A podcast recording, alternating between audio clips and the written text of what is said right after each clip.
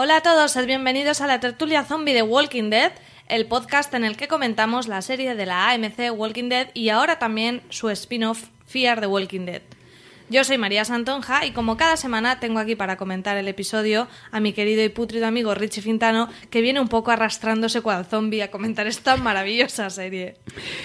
Pues te voy a decir una cosa, María Santonja. Dime, Richie Fintano. Que justo antes de empezar el podcast de hoy estábamos hablando, en plan, "Jo, tío, no me apetece una mierda con el fiar este asqueroso.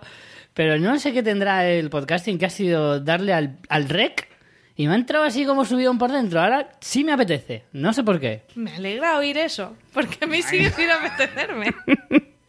Es que no me acaba de gustar Richie. Estábamos hablando que por suerte eh, tenemos el parón mm, la semana que Es lo viene. mejor el que nos ha pasado en semanas. Y, y bueno, bien. Tengo que decir que sí que es verdad que viéndola no, no me lo paso mal. O sea, me entretiene, está bien, el lunes, pues un poquito de vísceras. Chico, siempre empiezas bien la semana con eso. Pero, pero tampoco da para comentarla tanto, no sé. No sé. Para comentarla realmente no da para tanto. De hecho, tenemos que hacer una pequeña revelación y es que nos estaba planteando muy mucho seguir adelante con el spin-off de Fiar. Ya veremos cómo acaba esta primera parte y cómo empezamos eh, la claro, siguiente. si nos lo pedís mucho, mucho, decís, guau, es que no podemos vivir sin esto. eh, Claro. Si hay manifestaciones, pues lo haremos, Claro. pero la Si verdad. hay disturbios en ciudades Claro. por porque nosotros dejemos de hacer el podcast, pues igual nos lo tendremos replanteamos. sí. Pero está ahí, de momento está en el aire. Es como, como, como además esta semana que vamos a hablar de los Afrons en fans, ¿eh? Es un poco... Estamos ahí, es de esas series que se quedan ahí en el limbo de decir, ¿qué va a pasar? ¿La renovarán? ¿No la renovarán? No pues se ha es confirmado todavía, ¿no? Estamos en ese, en ese rollo. Bueno, pues antes de empezar, vamos a decir la página web muy brevemente, que es fansfiction.es, donde tenéis eh, todos nuestros podcasts, también los modos para apoyarnos económicamente, o bien convirtiéndose en mecenas desde 2 dólares al mes, que además, vamos, eh, es inminente que hagamos algunos cambios muy chulos en el mecenas. Yo espero que para esta semana, si no la que viene, ya comunicar los, eh, Ujú, la- los las nuevas, cambios las nuevas recompensas para los mecenas. Y también podéis eh, apoyarnos sin que os cueste ni un duro haciendo vuestras compras a través de nuestro enlace de afiliados de Amazon eh, entrando en fanfiction.es barra Amazon os redirige directamente a la web de la tienda online y ahí hacéis vuestras compras normalmente. Os, con- os costará lo mismo pero nosotros nos llevaremos una pequeña comisión esas son las dos maneras de apoyarnos y también por supuesto reseñas comentarlo en la pescadería recomendar el podcast todo eso también nos va estupendo Gritarle a la gente, oye, ¿has escuchado a estos chicos? ¡No! Eso al vecino, siempre. Pues escúchalo. Pues eso. Sí. También es una buena forma de recomendarnos. El, el- el boca a oreja también, Exacto. también funciona. Bueno, pues vamos ya a entrar en materia. Si te parece, vamos a comentar, como decíamos, el episodio 6 de la segunda temporada titulado Sicut Cervus. ¿No? Se pronunciará así, no, no estoy yo muy puesta en, en venenos. Este es el de Cicuta, ¿no? Sí, la cicuta, supongo que es la traducción. Emisión en Estados Unidos en el canal original AMC 15 de mayo y en España en AMC España el lunes 16 de mayo. Valoración general, Richie, ¿qué tal este episodio? La verdad es que esta serie me tiene un poco contrariado, ¿no? Porque mm, veo cosas muy chulas, incluso algunas hasta valientes, ¿vale? Luego entraremos más en detalle. Pero luego tiene un, una como un aura alrededor, ¿sabes? De serie mala, ¿sabes? De serie, primero, de presupuesto escaso. Se nota que aquí la- los euros se los gastan en, en este caso los dólares, los dolarín, se los gastan en la buena, en la grande. En esta es como lo que sobre para ti. No sé, tengo esa sensación porque hay algunas cosas Es un poco de... serie outlet, ¿no? Sí, un poquito sí. Un poquito de las rebajicas, lo que me va sobrando de la temporada, pues ahí lo voy metiendo, ¿no? Pero en concreto este episodio, Y este episodio es, es como ahora. un claro ejemplo de lo que estoy intentando explicar, ¿sabes? Es como tiene cosas muy buenas, pero luego en el cómputo global se me queda una sensación de decir, no, no, o sea, no, no sé cómo, no sé si me estoy, ¿me estás entendiendo? sí. Pues si me entiendes tú, me entenderá todo el mundo. ¿Qué quiere decir eso? Que yo que soy cortita sí te entiendo. ¿Sabes? ¿A ti te ha gustado? Pues a mí la verdad no me ha gustado mucho. El- la historia está, en realidad ya lo hemos visto. Quizá el giro más importante es el tema de tener a los zombies encerrados y esa nueva visión de los muertos como, como una fase intermedia entre el otro mundo y, ¿sabes? Que no están muertos. Bueno, todo esto ya lo, ya lo hemos visto en Walking Dead. Y no me parece que el planteamiento sea muy distinto. Sí que por un lado parece que lo quieran hacer un poco distinto de Walking Dead.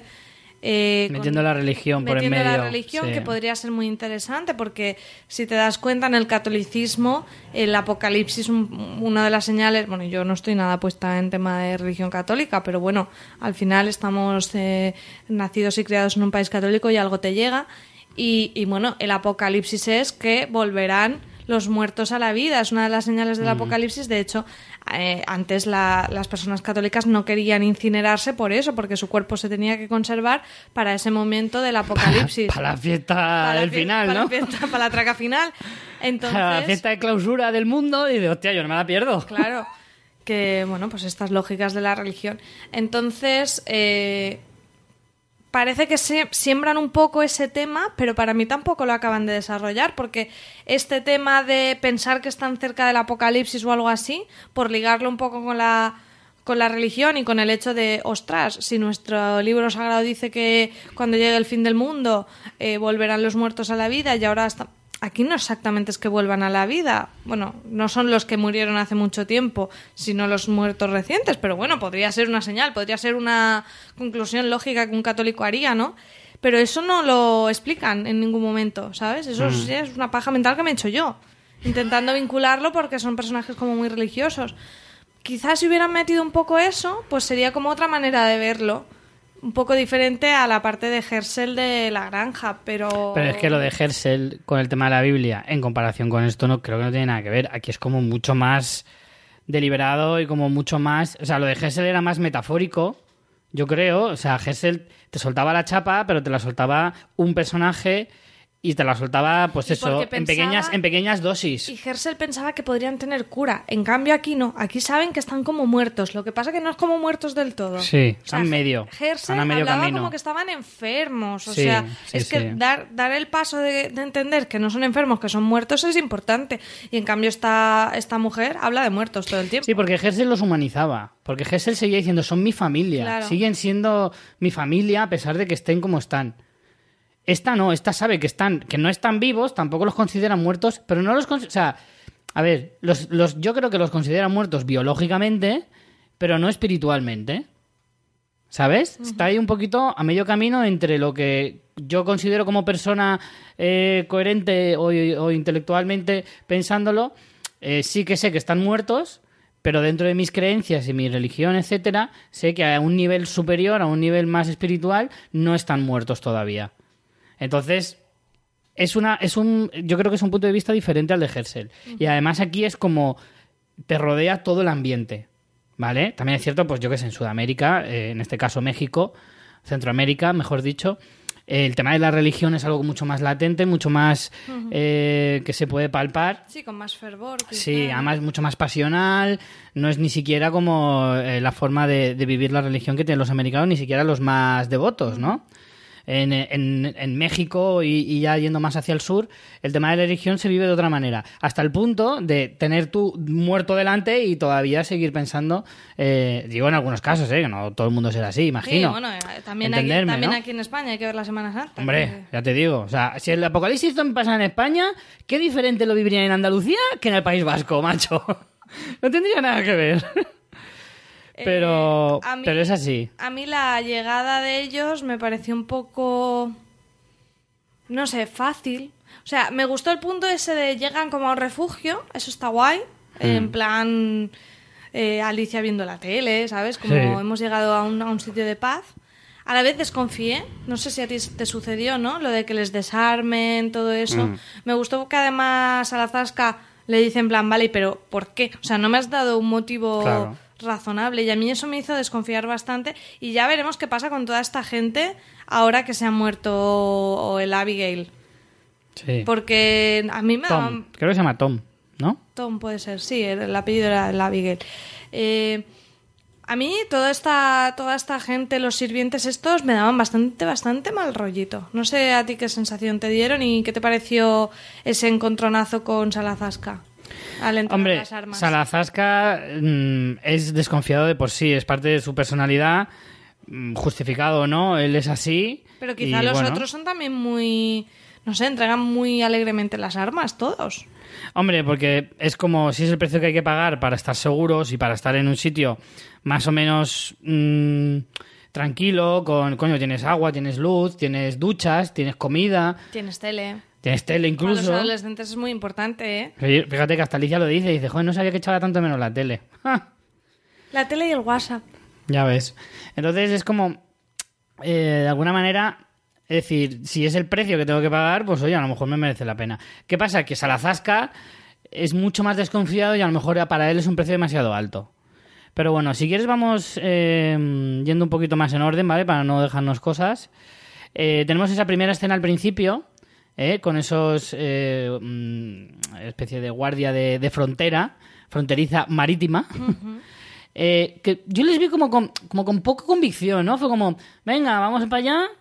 Y me dice no sé qué, no, por favor, no vayáis, no vayáis. Cuando ya te has alejado mucho, dicen, bueno, va, que le jodan. ¿Sabes? Es como, fue un poco raro, ¿no te pareció un poco raro? O sea, primero, ese tiroteo. Sí, es que a mí todo lo de la frontera me tiene bastante desconcertada, ¿no? Porque se supone que todo lo que hemos visto anteriormente era muy eran muy reiterativos con el precio de para pagar para cruzar la frontera. Parecía que iba a ser un precio de el refugio de Tom y en realidad no, es para la frontera, no es para ir a un Ah, no, yo lo entendí siempre como que era la frontera del país, no, no el del refugio. Yo pensaba que era al sitio seguro al que iban, porque no, o sea, igual que el gobierno de Estados Unidos está desmantelado, pensé que en México sería igual, Claro. no que habría A mí eso es lo que me sorprende. Yo creo que el gobierno está desmantelado, pero por eso me sorprendió. Digo, ¿qué hacen estos pavos ahí? Bueno, pero militarizados, como estaban a lo mejor los militares en Estados Unidos en la primera temporada, no sé, es un poco... Pero no sé, a estas alturas que todavía. Mira, si en un país como Estados Unidos, eh, o sea, que está. que económicamente tiene un estatus y una, una forma de. O sea, quiero decir, por ejemplo, México me parece un país mucho más fácil de, de que se desfasara, teniendo en cuenta eh, todos los problemas que tienen ellos eh, como, como población, me refiero, ¿sabes? En cuanto a crimen, en cuanto a la policía, corrupción, etcétera. Entonces, en un país, si en un país como Estados Unidos, que está mucho más controlado, eh, la militarización y el gobierno caen tan rápido en un país, en, esos, en estos países, Pero es más fácil que se militarice seguramente, ¿eh? México. bueno, sí, tal vez, no lo sé. A lo mejor porque están más acostumbrados a un estado de ese, de ese calibre, tal vez, no. lo sé. El caso es que me sorprende que todavía haya un régimen que pueda dominar ahí algo. Y que no haya reinado el caso absoluto ya Sí, como en eso- todas Eso partes. de entrada es chocante. Y después, eh, que tampoco te lo explican bien. Que dices, hombre, Mm. si esto está aquí, a mí me gustaría saber más. Oye, que yo hablo ¿Cómo desde la ignorancia, ¿eh? Ojo, que no, como nos escucha mucha gente en, en México, por favor, que nadie se me ofenda. Yo hablo desde la ignorancia que, que me- la información que me llega a mí, de- a España, de estaba- cómo está un país. Yo estaba en México, pero tampoco podría tener una visión geopolítica Claro, claro, súper claro. buena. Eh, no sé, a mí eso me, me desconcertó un poco. Después, eh, la escena esa de la misa, Sí. muy raro. A eso me gustó. ¿Ves? Es ese tipo de cosas que digo, me gustó eso. Era- me gustó tenía- esa tenía forma un punto de- Breaking Bad, todo... ¿No te Sí. recordó un poco a Breaking Bad? Un poco a, a Nuevo México, Claro, ¿no? Todo, el tema de Nuevo ambiente. sí. México y no sé. me- A mí me pareció un poco, tenía un punto surrealista, pero me gustó. Ahora, lo de llorar sangre, ya dije que está. Que Me parece demasiado dramático, eso sí. Un, un poco exagerado y además es como, como demasiado melodramático para lo que en realidad es, ¿no? En plan, puerta a llorar sangre, saliendo de una iglesia. Es como. Pretende. No sé si se pretende hacer una metáfora, pero es, es tan evidente que pierde Sí. eh, eh, ese efecto, ¿no? De metáfora. Entonces, pero me gustó, a mí me, A me gustó ese que no- detalle. que no lo entendíamos. Hasta que no acaba el episodio y sabes lo que está pasando, tú no Mm. entiendes por qué va el Tom ahí al pueblo, Mm. por qué estos se quieren rebelar con- contra quién. O sea, está como todo muy extraño, como es un nuevo territorio que no sabes quién gobierna. Como que no entiendes, dices, van a por los zombies, pero se han peleado con los trabajadores de este. Dices, este será un capo. O sea, a mí me, me, me gustó porque no lo entendía, pero creo que luego cuando lo explican está bien resuelto, aunque Mm. sea un poco fantasioso lo de envenenarlos y todo eso. Sí. Un poco bastante. Un poco bastante. Porque sí. es como, es muy loco. O sea, la mujer esta es una psicópata de mucho cuidado. Porque. Totalmente. Pero psicópata con todas las Pero letras. en cambio tampoco te la pintan tan así. Es como. Esa es la gracia. La relación es muy lógica. Esa es la gracia, de decir, es una psicópata, pero no lo parece. Ya, pero el Tom, en cambio, no sé. No. O sea, cuando Tom ve que los otros empiezan ahí a morirse, él no sabe que ha sido la otra que los ha envenenado. Sí, se lo dice. Se lo dice el cura, le dice, tienes... mm, ¿Te das cuenta? La culpa es de ella, ella es el mal o algo así. Y evidentemente se, de- se refiere a Celia, eso seguro. Pero él sabe que las ha ¿Sabes a quién me recuerda mucho Celia? ¿A quién? A la que hace de oráculo en Matrix. Es como una especie de, de oráculo mexicano. Pero la- Es como si, Mexi- como si Matrix se hubiera hecho en México. Pero en, México, eh, no, en Matrix no era mexicana, ¿no? No, no lo era, por eso es como Ah, la versión mexicana es como el señor Spielberg de los Simpsons, la versión de Spielberg, su homónimo mexicano, pues me recordó a esta. Es el oráculo, el oráculo mexicano, la voy a llamar. Vale. Pues yo no sé si. Bueno, sí, si tú dices que sí, puede ser. Yo sí, creo hace un comentario como- directo. como- Y es- ella- el tío se queda en shock como, ostras, no fastidies. Ya, pero luego se va y está tan amigo con ella. Metan amigo, no, es que le han mordido y se va a morir. En el fondo le da igual lo que haga la tía. Claro, dice, bueno, total, ¿para qué voy a discutir? Sí. a estas Sí, alturas, total. ¿qué, qué voy a ganar discutiendo con esta mujer? Claro. Y Pero ves, a mí eso me queda como flecos ahí un poco, ¿no? Porque dices, porque luego cuando habla de ella, bueno, más bien ella de él, de Tom, es como si lo ha criado, sí. que tampoco tienen tantísima diferencia de edad, ¿eh? también te digo, dice que lo crió con 12 años, No, hombre. esta señora es mayor, pero el Hombre, es la madre de Luis. La madre de Luis. O sea, y Luis con Tom, que se, se puedan llevar pocos años. Por lo tanto, joder, 20 años sí que le saca. Sí, no sé, no la he Sí, visto- sí, no la lo que pasa es que ella no parece muy mayor, pero- No parece tan mayor, pero sí, puede ser, puede ser. Claro. Bueno, el caso que ¿Y la muerte de Luis? ¿Qué te pareció la muerte de Luis? Me- me- no me la esperaba realmente. me dio igual. ¿Pero está muerto? ¿Tú crees que está muerto? ¿O que Celia hace una insinuación como, no le disparaste a la cabeza, verdad? Y además Sal- Salazar hace un gesto como, no, ¿por qué? No. hace un no como, suelta un no como... No, pero no Pues es- no se me había ocurrido no pensarlo. es porque venga, sino por el hecho de que entonces será un zombie y no estará muerto del todo. Eso liga totalmente con el tema de que ya no los consideran muertos del todo. Ya. Es como, ah, es zombie, entonces Pero, me ya- vale. pero hace un comentario como... a la comida de Navidad. Ya, ya encontrará el camino de vuelta o algo así, ¿no? Hace un Sí, comentario pero tipo de eso eso. es mierda esa, en plan, los caminos del Señor y toda esa mierda. Toda esa mierda. No, pero te- que no es porque piense que va a volver como él mismo, sino, bueno, pues ahora está en zombie, que es esa nueva, ese nuevo camino que nos depara Dios en esta fase intermedia de la vida. Es por eso que lo dice. Ya, ya, ya. A mí eso también me desconcertó muchísimo, decir, esta mujer que bien se lo toma todo. Sí, Pero sí. vamos, es que está, está rayada, o sea, está trilladísima de la cabeza. Sí, tiene No, no hay- pinta no de, que, vuelta de hoja. de que un par de primaveras le faltan. Pero a mí no me Pero- gustó así como, o sea, tendría que ser un personaje que me tendría que molar por, por todo lo que lleva detrás, pero en realidad a mí no me gustó especialmente. ¿A ti te gustó? Mm, me ha generado mm, ganas de, de decir, venga, a ver por dónde vas. ¿Sabes? Es un poco. No me has convencido del todo, pero te voy a dar un par de. O sea, te voy a dar un margen, ¿no? A ver por dónde tiras. De todas formas, me parece que va a ser un personaje demasiado efímero. O sea, Hombre. creo, creo que va a durar tres episodios. Pero la que va a quedarse ahí mandando va a ser esta mujer. Es que yo creo que no se van a quedar ahí mucho tiempo. no, ¿eh? eso se les van a ir los zombies de mano fácil y Se rápido. le va a ir los zombies de mano dentro. Además es que no me parecería bien que se quedaran mucho. O sea, si vamos a estar quemando toda esta historia durante. O sea, si ahora se van a meter aquí en la finca esta y se van a tirar toda la segunda mitad de la temporada, me muero del asco. O sea, ya. Porque No, lo, de- no lo del barco aún era dinámico porque te ibas a la tierra, o sea, a tierra, volvías, te, te peleabas con otro barco, saltabas de un barco a otro. O sea, eh, había dinamismo, aunque te hayas tirado ahí seis episodios o más. Pero aquí, aquí va a ser todo grescas entre ellos. Y a mí eso no me interesa. Ya. De momento no me estás interesando nada en ese sentido. Por lo tanto, si te vas a quedar ahí, mal. Hombre, yo creo que el próximo capítulo, para ver un poco el conflicto tras la muerte de este hombre, y aparte que eh, Strand le dispara en la cabeza, no sé cómo se tomará eso Celia. Mm. ¿Ves? Esa es otra cosa que me ha parecido desaprovechado. O sea, una cosa buena, la escena en la que le pega el tiro en la cabeza, enseñala, hombre, que eso es súper dramático y que te quedaba súper bien. Y al final lo, lo omites así, fuera de plano, oyendo un disparo, rompiendo un anticlímax total, que es cuando Chris entra en la habitación de las dos... eh, Ahora iremos, estás que ahora vamos por ahí. temas, Pero es como-. Mm, me lo has quitado y eso me hubiera gustado verlo Ya. y ver la reacción de ves es como la serie no aprovecha las cosas buenas que tiene Y el cambio, porque ha- hasta hacía un momento se iba a suicidar y de repente Sí. tiene un cambio de opinión y no lo vemos. Es como que tienen que hacer una elipsis ahí porque no saben cómo contártelo en plan, ay, mm, he cambiado de idea. además es que está muy mal contado porque desde el primer momento sabes que no lo va a hacer ¿sabes? Tienes que convencer al espectador de que está a punto de hacerlo, ¿vale? Que tú a lo mejor no lo no crees que lo vaya a hacer, porque además es un personaje importante y tal y cual, y morir así en realidad es un poco gilipollez. Pero bueno, por lo menos tienes que intentar currarte lo suficiente para generarme esa duda, ¿sabes? Que hasta el último momento piense, oye, ¿y si le da por ahí? No, pero no lo dudas en ningún Pero no lo dudas, pero en ningún momento. Y ni siquiera luego la resolución de eso, de decir, ay no, pues al final no, es como, bueno, ahora que está muerto ya me da igual, ya le da igual que me mate o no, ¿no? Al final se te queda esa sensación de decir, él ha pensado eso, porque yo lo pensaría. Ahora mismo lo estoy pensando, es como, bueno, ya se ha muerto, no se va a enterar si me he comido la galleta o no me la he comido. Total. Aquí, padre, pues la le tapas así con la mantica. Hasta luego, Lucas. Hasta luego, adiós.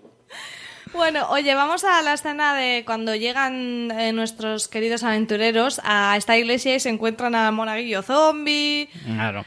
Toda Oye, esa escena, a mí eh, me pareció que no que están como muy tranquilos. Les vienen, yo qué sé, 15 o 20 zombies, no sé cuántos Mm. habría, pero, chico, un grupito de zombies ya considerable. sí. Y aquellos están tan anchos.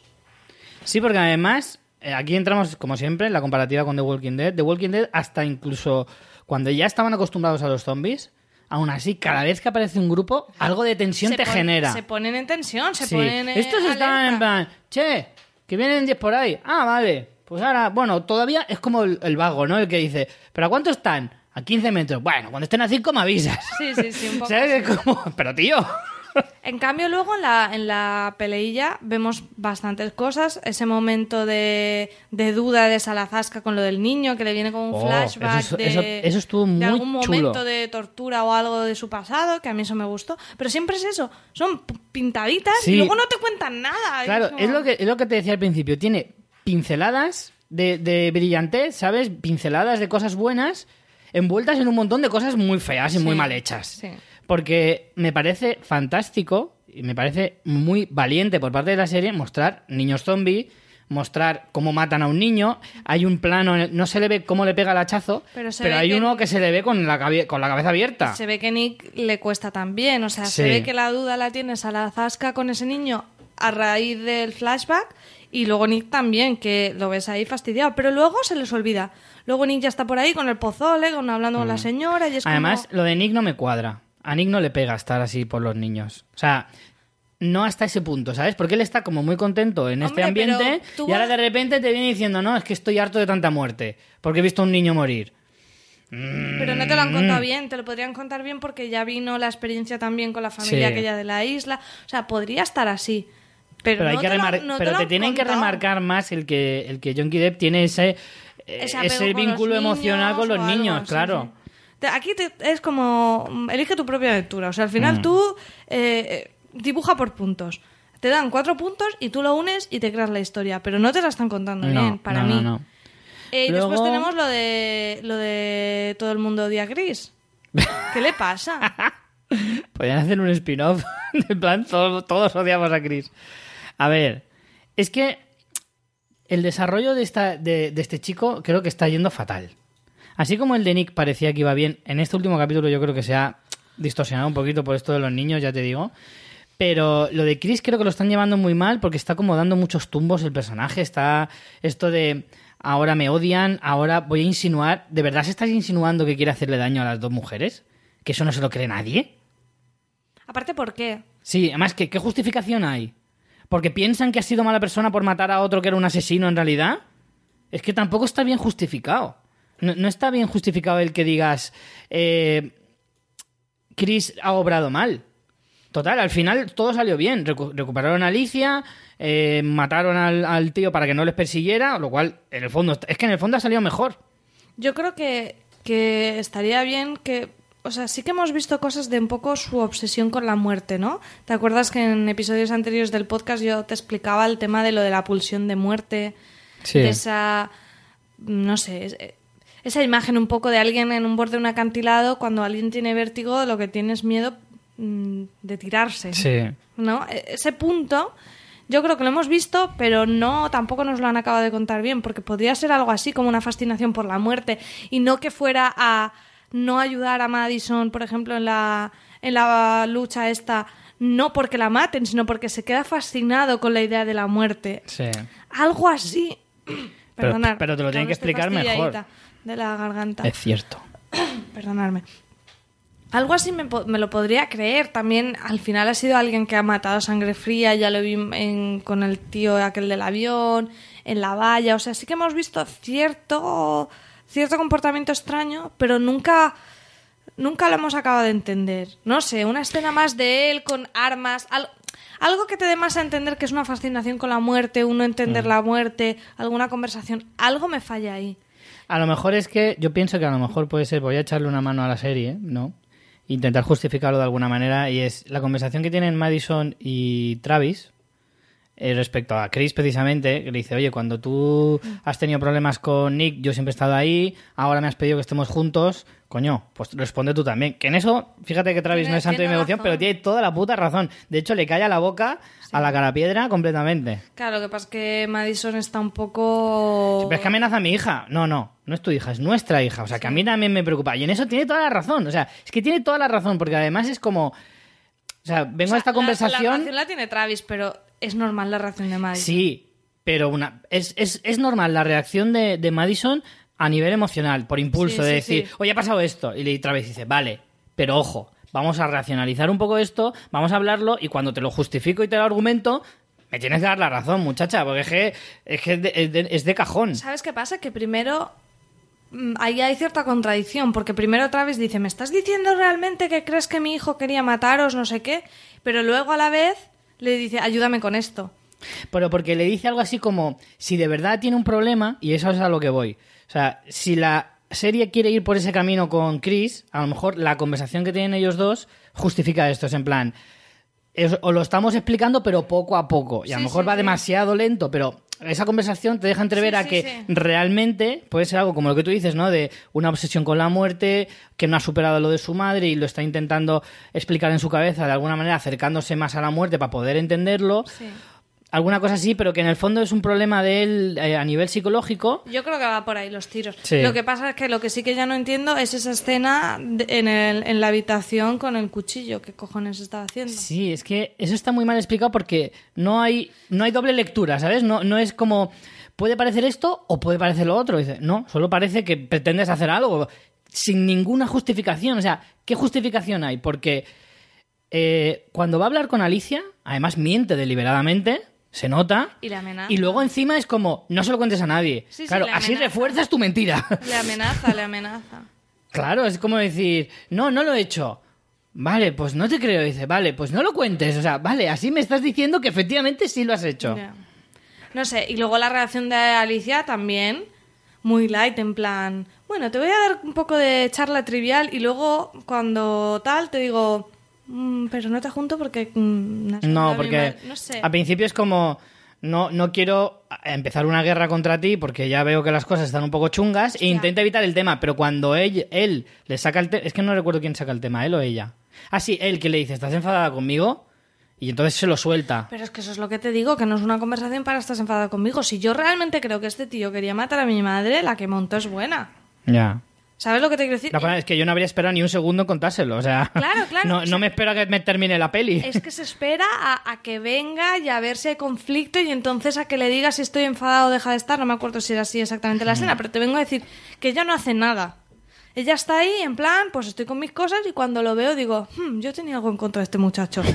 Pero, Pero ya no me acuerdo. Claro, pero es como, vamos a ver. O quizá Alicia tiene dudas realmente sobre lo que vio. Mm. Pero es que yo si tengo dudas, o hablo con él, y si no tengo dudas, se lo digo a todo el mundo, en plan, mira, está pasando esto. Pero no me quedo ahí a ver si me lo cruzo y sale la conversación. Que también esta chiquilla es tonta, ya lo hemos visto, Sí, ¿no? sí. Pero Claramente. Luego hay un par de conversaciones, dejando ya el tema de Chris y Alicia, que tampoco interesa tanto en realidad. Eh, hay un par de conversaciones, ves ahí como... em, no sé, como Nick va como, como tratando con varias personas, ¿no? Como investigando, ¿no? En plan, a ver cómo cada uno vive este mundillo, ¿no? Y se acerca a la mujer, que primero hay una, hay una escena que me hace mucha gracia, que es cuando le dice Madison, el baño está libre. Y, te vuelo desde aquí. yo, yo, yo pensando, yo pensando, ahora se gira y dice, ¿el qué? ¿Eso qué es? Y dice, te vuelo desde aquí. Joder, lo leemos nosotros desde aquí, no lo vas a oler tú. Y, pero bueno, tiene esa especie de complicidad, ¿no? Con, con el oráculo mexicano este. Sí, que tampoco te lo justifican mucho, porque el otro, luego Madison también está como que nadie hable con mi hijo.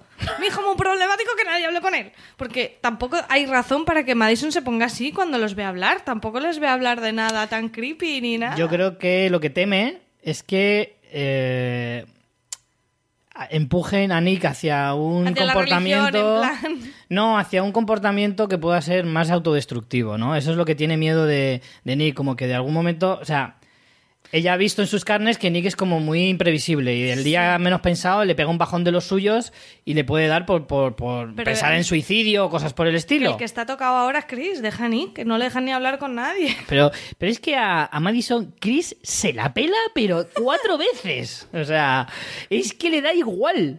Al final tenía razón el, el malo aquel de no, tu familia no te va a querer. Sí, pero no, se equivocó, no era con Alicia, era con Chris. Em, lo que tampoco entendí es la Celia está en plan, no, tiene mucha luz, no sé cuánto, es Sí, una persona una especial. luz. Hombre, especial es. Sí, pero Especialico ¿qué es. se supone que Es un poco raro. ¡Soy especial! O sea, ha hablado dos frases con él y ya estás diciendo que es especial. Mm. No sé, ¿sabes? Es como muy... ¿Qué ha visto en él? No, Sí. no- no lo entiendo. Está un poco. Sí, un poco así. Luego, eh, por ir Ah, quemando cuando, eh, tramas. la hay una graciosa también de Nick con... Ay, no me sale la hija de Salazasca. Ofelia. Ofelia. Nick con Ofelia que dice... Cuando una chica te dice... Vente conmigo, no sé Sí. qué, rollo... Es para acercarte a Jesús. Sí, es en plan- Eso me parece muy divertido. Pero además, ¿no te pareció como que Ofelia estaba, estaba ahí rezando y el otro estaba ahí con cara como. Ahora mismo está pensando en un mono tocando los platillos. No, de hecho luego sí, que le da- está recordando sus momentos de. pensando en su Sí, novia aquella, que fue la primera zombie. Sí, sí, pero hay un momento así como de mirada perdida de. Un momento, ¿qué hacía yo aquí? ¡Ah! ¡Un búho en un árbol! Sí. Por cierto, lo del búho en el árbol, mucho misticismo alrededor de eso, ¿no? Y con lo de la monedita esa de que tenía Luis, de Sí. dásela a mi padre, que yo creo que Salazasca la reconoce. ¿No te dio a pensar que a lo mejor son un cártel Hombre, de la te- droga o algo por el estilo? Tenía toda la pinta. Entre las buenas maneras de Celia, la pasta de este.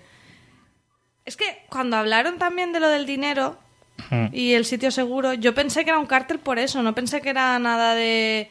O sea, que están militarizados, pero porque eran ellos y eran un cártel, no porque era el gobierno en la frontera. Ya, ya, ya. Mm, no nos han explicado lo que hace ese hombre ahí. También es como de malos, ¿no? Pensar que siempre va a ser un cártel. Tenía viñedos el hombre, pero.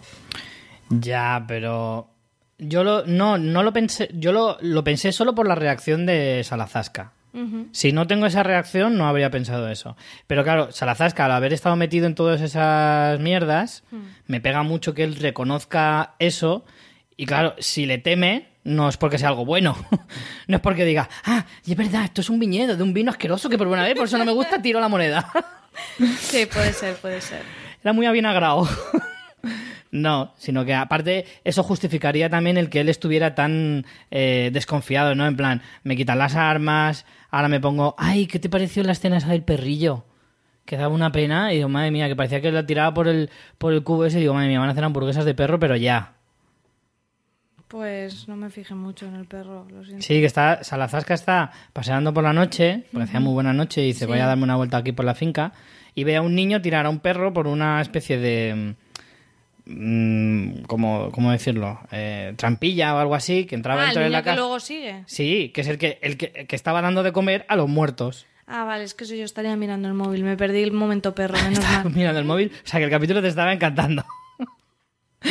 Sí, porque luego se le oye al perro llorar y dices, ay, pobrecito, el perro, tal. Ah, y pues luego, claro, no, no. descubres que el niño se pone a hablar con los muertos y dices, vale, ya sabemos dónde está el perro. Eh, no, seguro que no lo vi ese trozo. Me levanté a hacer piso o algo porque ya te digo que me hubiera acordado de, eso- de una escena así. Sí, el niño. Es un poco. Joder, no sé, es que a mí eso ya me parece un poco de, de chiste. En plan, está ahí mi mamá, le estoy contando los deberes y todo. Tío, Claro.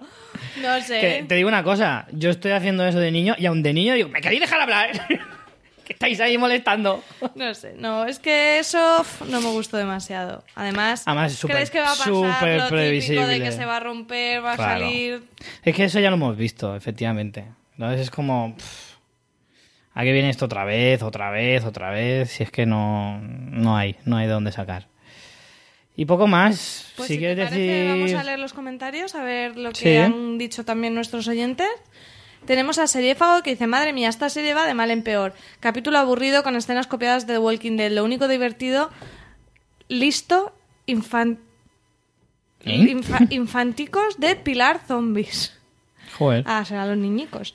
Sigo la serie por lo bien que me lo paso oyendo vuestro podcast, pero de verdad, cuando digáis lo- la dejamos y pasamos a otra cosa.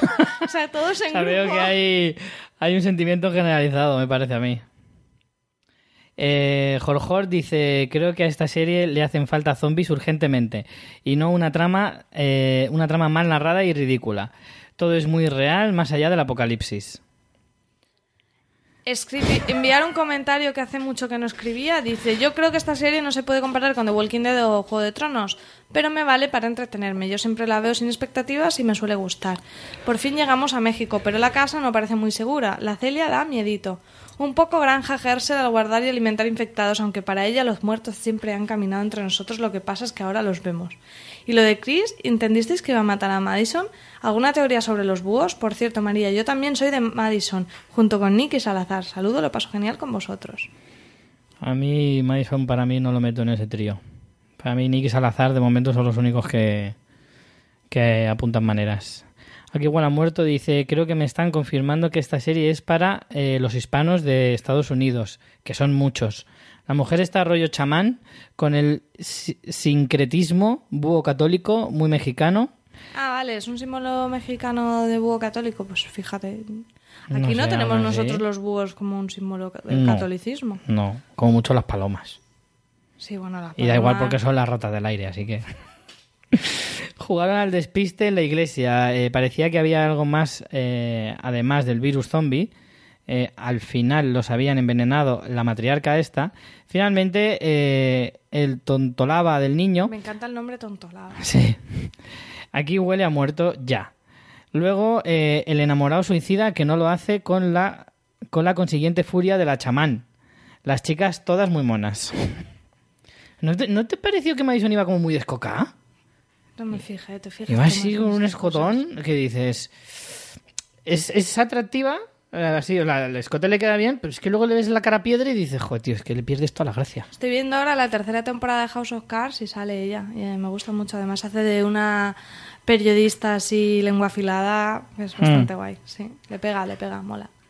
A ver, eh, vamos haciendo los intercalados, ¿vale? Vale. Ángela Cuello dice: Siempre hay gente con ideas raras. Celia envenenando gente creyendo que los zombies siguen vivos, qué locura. Claro, sí, porque además es eso, en plan: Estos no los matéis que están muertos, pero vosotros moríos.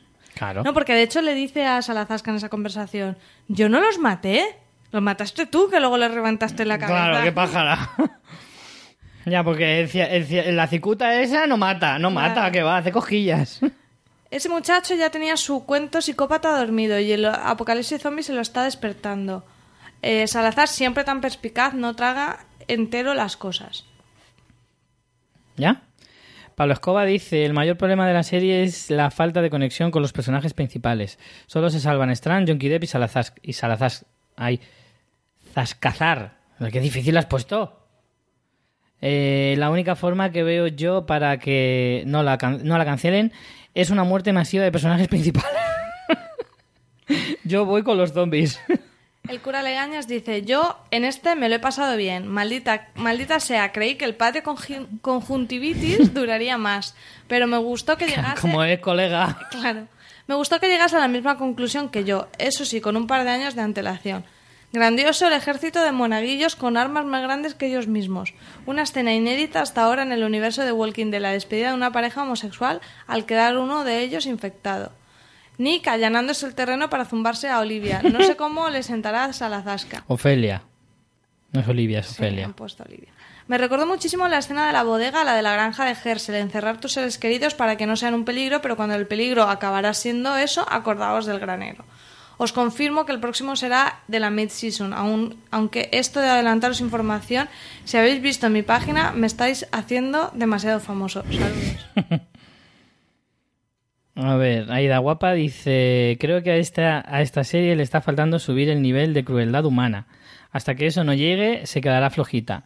A ver si Chris provoca decisiones difíciles de verdad eh, o se queda en nada. Celia parece un personaje potente. Estoy deseando ver qué hace cuando sepa que Malmeto se ha, cagado al, se ha cargado al señorito. Para Nick, a falta de droga, buenos son búhos. Eh, ah, vale, lo estaba Claro, porque le cojo una parra ahí. ¿La cena llevaba peyote? Se le va a ir la pinza como a la niña que mató a Carol. Eh, hasta otro bocado. Aquí un amigo dice, creo que se ha quedado una serie para pijos, con personajes totalmente planos, sin trascendencia alguna respecto de la serie madre y con un único reclamo es lo guapa que está Alicia, Debnam Carey. Enhorabuena por el programa. Eh, Elizabeth Thor dice, Ains la disfruté mucho y creo que es eh, uno de los mejores capítulos de la temporada, pero que cada... eh, qué cara de tonto se te queda con la situación del doblaje. Personajes que hablan español, que no entienden lo que dicen, que lo que dice un mexicano, pero en sí, pero sí la Tigresa del Sur puede ser una buena villana. Multiópticas sangrientas dice... La introducción del capítulo con lágrimas sangrientas y el ataque zombie en la iglesia ha sido genial. Me ha recordado una peli de zombies de serie B. Para mí, el fallo principal de la serie es que hemos pasado en 1,5 temporadas a la situación en la que están en The Walking Dead después de 6. Los humanos son los malos. Y yo esperaba poder ver un poco más del mundo apocalíptico, pero bueno, la serie no está mal a falta de Walking Dead. Dar a tu cuerpo alegría, Macarena, que tu cuerpo es para darle alegría y cosa buena. Nos dice, escuchar vuestro, vuestro podcast es más entretenido que ver el capítulo. Carlos eh, CG dice: Hola, Finturris. Besicos y abrazos. Niños zombies, guay. Remordimientos por crujir niños, guay. Señoras que envenenan, mm, puede valer. Pozoles que no son pozoles, mm, aunque si no hay veneno, no molan. ¿Y dónde ha aparcado el barco? Que vuelvan al mar, tienen más flow. Aprendí de zombie dice, hola queridos walking podcasteros. Eh, poco que decir de este episodio, solo que me ha parecido una mezcla entre el episodio de su antecesora en la granja y la película Filadelfia. poco más que decir, solo que eh, en esta serie los caminantes me parecen poco peligrosos. Saludos y seguid así. Bueno, pues lo vamos a dejar ya, si te parece. Hay unos 30 comentarios. Os recomendamos que entréis en la web para leerlos Madre todos. mía, 30 comentarios una serie tan... En fin, no, que luego me llaman hater. Es que es un poco hater. Eh, os recomendamos que entréis en la web para No, leer decir el resto que de comentarios. muchísimos para bien. Bueno, porque así la gente se desahoga, dice lo que le ha gustado. claro, Sí claro. que es verdad que parece que hay unanimidad en que la escena de, del tema este de la iglesia ha gustado bastante. Yo creo que es lo que más ha gustado. Sí, yo creo que sí. Bueno, veremos. Yo, mira, sí que tengo que decir para este capítulo que me ha entrado ganas de ver cómo sigue. O sea, tal y como se ha quedado con la muerte del, del Tom. amo de la casa, de Tom Abigail, mm, me ha dado ganas de decir, vale, ¿y ahora qué?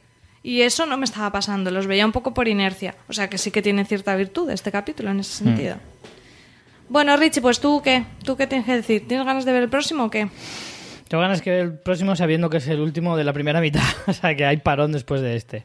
Eso sí, eso sí me da cierta alegría. Hombre, eso también puede ser una buena señal para traernos un capítulo chulo, Sí. ¿no? A Del ver, parón. yo quiero pensar que a lo mejor tenemos ese efecto de Walking Dead de hay un bajón hacia mitad de la de, de esta parte de la temporada y en el último episodio pues pegamos ahí un acelerón dejando un buen cliffhanger o alguna cosa así.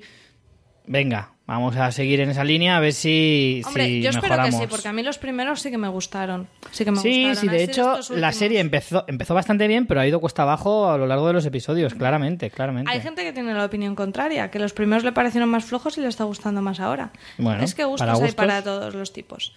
Bueno, pues nada, queridos oyentes, nos vemos la próxima semana, que como decimos será el último hasta el parón. Y si queréis seguir escuchándonos, pues también tenéis eh, Juego de Tronos, que también está en este momento en emisión, y Fansfiction. Será que la última, la última tertulia zombie de la temporada. la semana que viene, sí. Sí, la semana que viene, por eso. Ya hasta que empecemos la nueva temporada televisiva y por consiguiente podcastera, eh, no habrá más. No habrá más Así zombies. Ay, pues los echaré de menos. que, en caso que. En caso de... Da por saco. La verdad que sí. Y bueno, en Fansfiction esta semana vamos a hablar de los upfronts, que si no lo sabéis son los estrenos, las presentaciones que hacen las cadenas de televisión en abierto americanas de las nuevas series y suele ser bastante divertido ver un poquito lo que nos plantean y, Y a ver, hay algunos de viajes en el tiempo, hay cositas interesantes. hay de todo. De- este año va a ser ¿De tremendo. ¿Zombies has visto algo?